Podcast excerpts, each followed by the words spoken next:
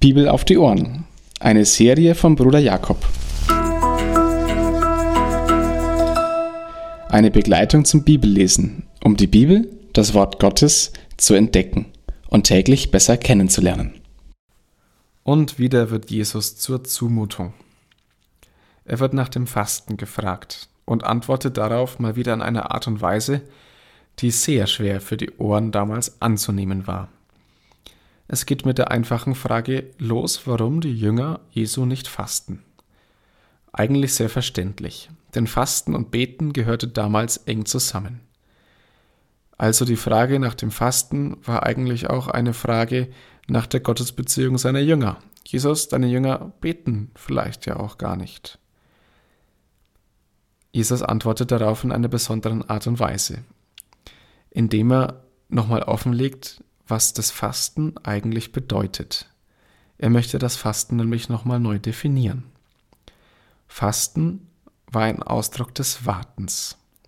Fasten und Beten, logischerweise, ein Warten auf den Messias. Ein Warten und eigentlich auch ein Trauern, weil der Messias noch nicht da war.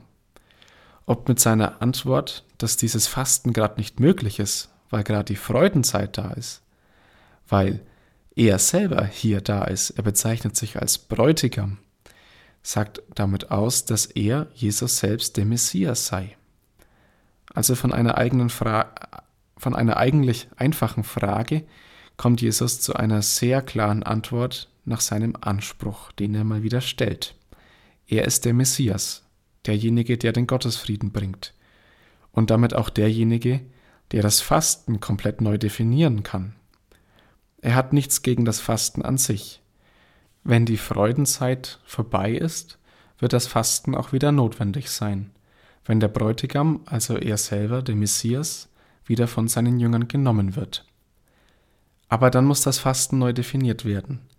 Und das ist die Rede von dem Flicken des neuen Kleides, das nicht auf das alte passen kann, und von den Schläuchen und dem Wein.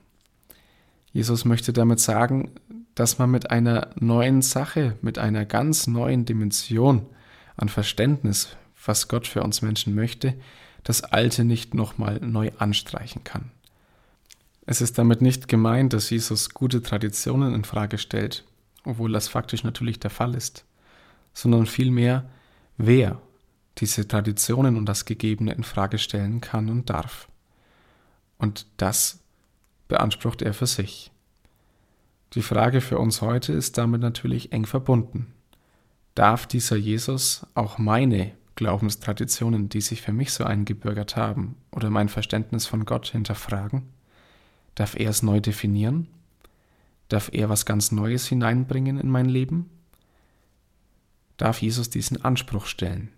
Und darf er es heute auch in meinem Alltag?